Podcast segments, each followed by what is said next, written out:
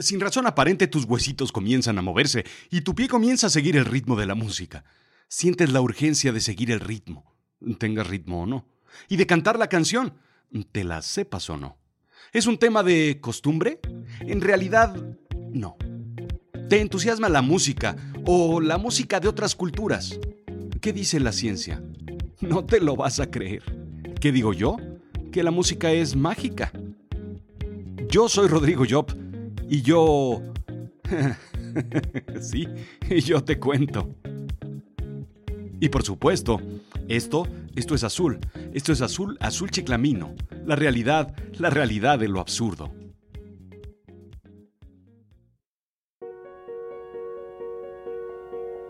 La interminable fila de ratas se movía al son de la música. El flautista iba al frente hipnotizándolas con su rítmico guapango mientras bailaba y como vulgarmente se dice, le sacaba viruta al puente de madera. Incontrolables e incontenibles, las ratas brincaron al río y la corriente se las llevó, probablemente al siguiente pueblo. El flautista regresó con su flauta enfundada a solicitar el pago previamente acordado, pero el alcalde, el alcalde se hizo de la vista gorda y negó realizar la transferencia. Enfurecido, el sinfónico maestro desenfundó su instrumento y comenzó nuevamente a tocar, ahora con una enjundia y con un ritmo capaz de sintonizar con los niños del pueblo. Así, salió del pueblo cruzando la muralla, danzando, meneando y condoneando sus caderas con una fila de al menos 130 niños hechizados siguiendo sus pasos.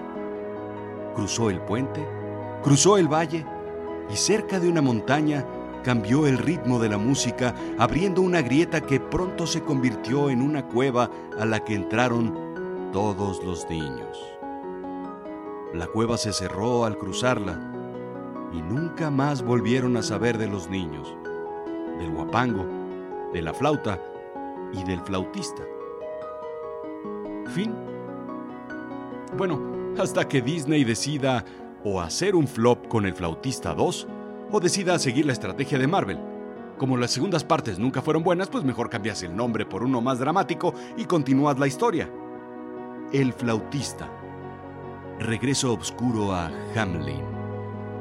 Ah, ¿verdad? Esa sí la verías. Es una absurda idea por donde la veas. Un flautista que hipnotiza con la música, unas ratas que se enamoran de unos sonidos y unos niños que van detrás de un hombre que toca la música un alcalde tacaño y mentiroso. bueno, tal vez eso no tanto, ¿sí?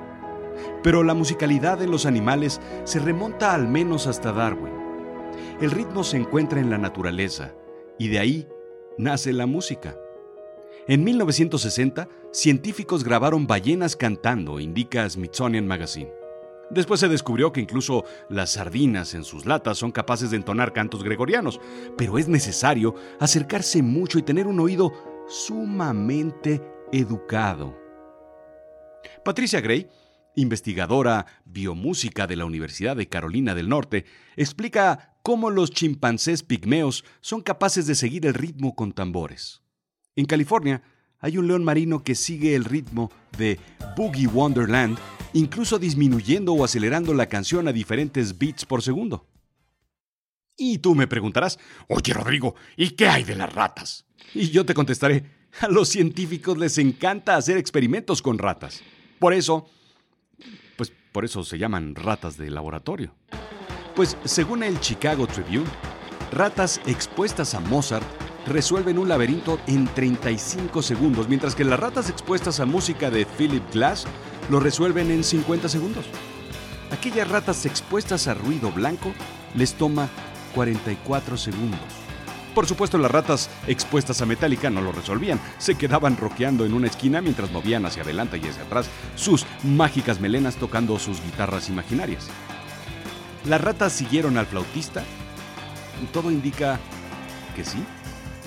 Pero entonces, ¿los niños pueden reaccionar a la música de una forma hipnótica?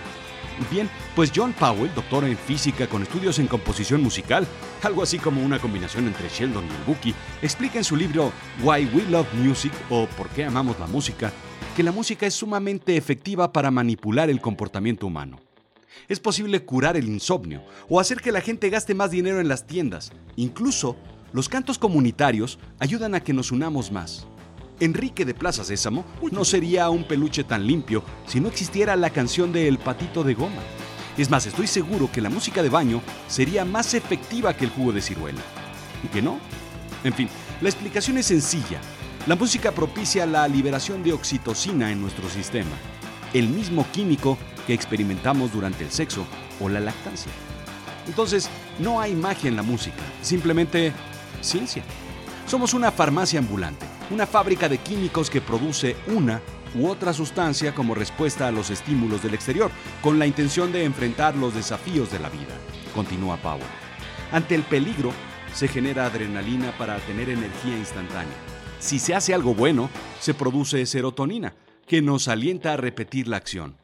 Ante el mareo, se produce, bueno, pues todos sabemos que lo que traías en el estómago. Hablemos de la música entonces. La música estruendosa nos ayuda a producir adrenalina, por eso roqueamos sin cesar en un concierto de Metallica. La música relajante reduce la cantidad de noradrenalina, el químico de vigilancia, y ayuda a dormir. Algo como la música del laúd, que es como, digamos, pues te explico este instrumento, pues que es como, como una guitarrilla medieval, pero sin forma de guitarrilla, más bien como en forma de gota. La que traían pues los, los juglares en tus libros gratuitos de primaria. Es una vil y villana bandurria, pues. Mira, ya aprendiste algo hoy. Pero nada interesante tiene la ciencia si no lo combinamos con el alcohol. ¿Estarás de acuerdo? Bueno, si hubieras sabido esto, probablemente no hubieras estudiado derecho. Indica The Guardian que los profesores Adrian Norton, PhD en Psicología Musical de la Universidad de Leicester, y David Hargraves de la Universidad de Gothenburg hicieron un estudio. Cambiaron el laberinto por una vinatería y las ratas por personas, pero básicamente es lo mismo. Algunos más peludos que otros, pero al igual servimos para hacer todo tipo de estudios a los ojos de los psicólogos y científicos. De un lado de la vinatería, vino francés. Del otro, vino alemán. Similares en sabor y en precio, intentando tener una batalla más o menos justa. En el cuarto se puso música y los resultados fueron fantásticos. Bueno, no fueron fantásticos, solo quería decir la palabra fantásticos. Fueron interesantes, divertidos e inesperados. Sin música, la preferencia se inclinaba ligeramente hacia el vino francés, el grupo de control, digamos. Con la música alemana, el vino alemán se vendió el doble de rápido que el francés. Y con música francesa, el vino francés se vendió cinco veces más rápido que el alemán. Con tangos, simplemente la gente lloraba y lloraba, ¿viste? Así es que los niños pudieron haber seguido al flautista también. Por supuesto, debió haber sido un tipo sumamente inteligente con un brutal conocimiento de las reacciones químicas del cerebro de los niños. Pero hay algo que me sigue intrigando. ¿Por qué la música nos hace sentir escalofríos? ¿Por qué se nos encuera el chino? Quiero decir, se nos enchina el cuero o se nos pone la carne de gallina, como dirían en otros sitios. Pues indica a The Guardian que Matthew Sachs de la Universidad del Sur de California, en experimentos conducidos en Harvard, que el cerebro de las personas que sienten escalofríos con cierta música tiene tres características. Tienen más fibras nerviosas que corren desde 1. La corteza auditiva necesaria para la audición básica. 2. La corteza insular anterior, involucradas en el procesamiento de los sentimientos. Y 3. La corteza prefrontal medial, que se cree monitorea las emociones y les asigna valor. Sí, somos más fibrosos aquellos que sentimos escalofríos al oír una canción.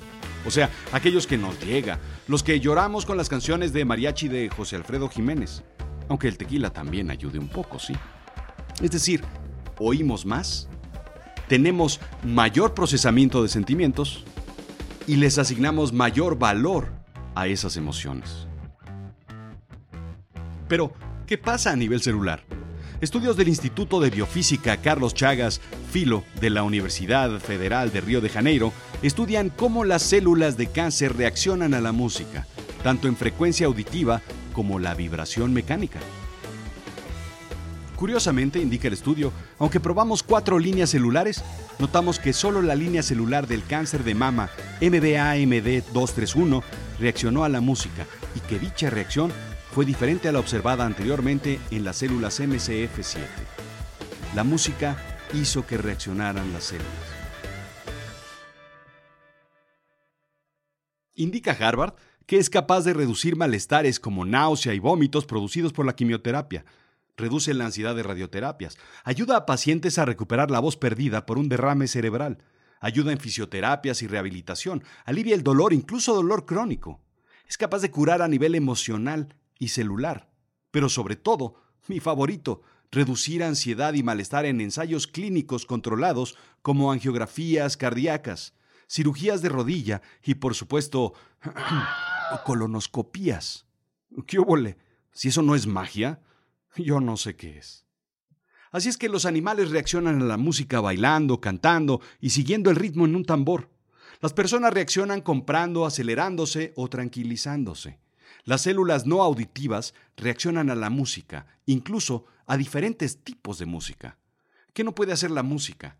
La música te hace vibrar bailando o te hace vibrar en el fondo de tu corazón, en tu alma, en tus entrañas.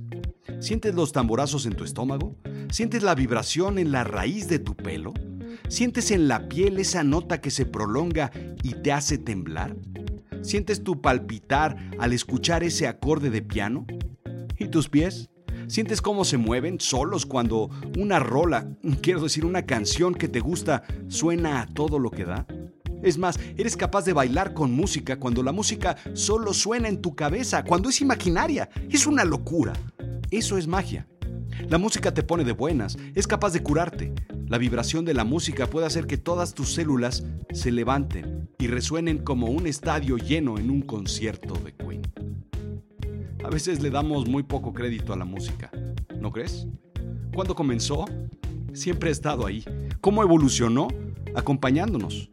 No hay pasaje en la historia que no tenga un componente musical. Hay que ir a un museo para ver vestigios arqueológicos de instrumentos musicales antiquísimos. Ha sido ocupado en reuniones y rituales de todo tipo. Al igual que el flautista de Hamelin, una historia que tiene más de 700 años de antigüedad, revela los secretos más profundos de la música que apenas la ciencia está confirmando hoy. ¿No crees que hay algo de magia escondida ahí que encanta, que hipnotiza, que enamora y que remueve tus sentimientos? Yo yo creo que sí.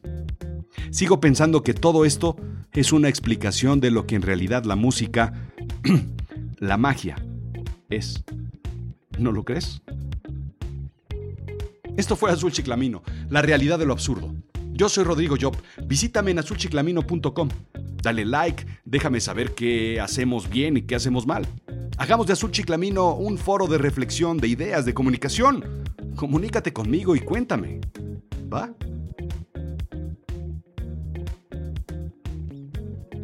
Y sobre todo, no dejes de visitar mi nuevo podcast.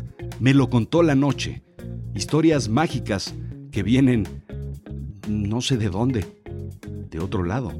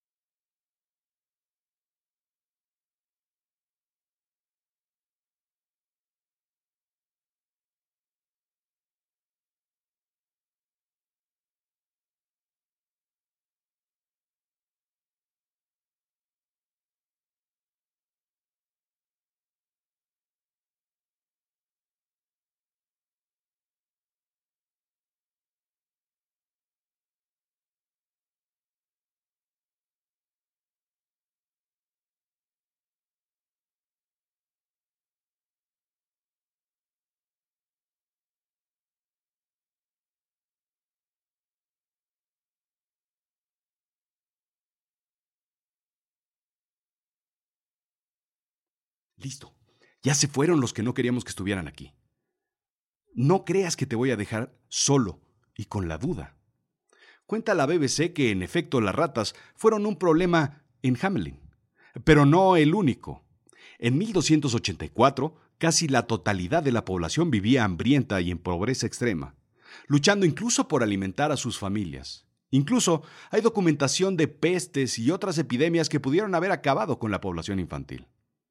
Elke Lips, profesora de literatura alemana de la Universidad de Potsdam, explica que desde la Edad Media, los padres enviaban lejos a los niños, alegrándose en realidad de deshacerse de ellos.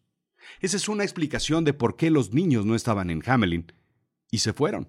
Otra teoría afirma que los niños participaban en rituales paganos de forma voluntaria en la montaña de Copen, cerca de la ciudad. Pero la más aceptada es que, con nuevas tierras para establecerse, los varones feudales enviaron a un reclutador de colores brillantes a Hamlin, con una flauta y un tambor llevando un mensaje Nuevas oportunidades en una nueva tierra. Por favor, vengan conmigo. Sea como haya sido, la de Hamlin es una historia fascinante.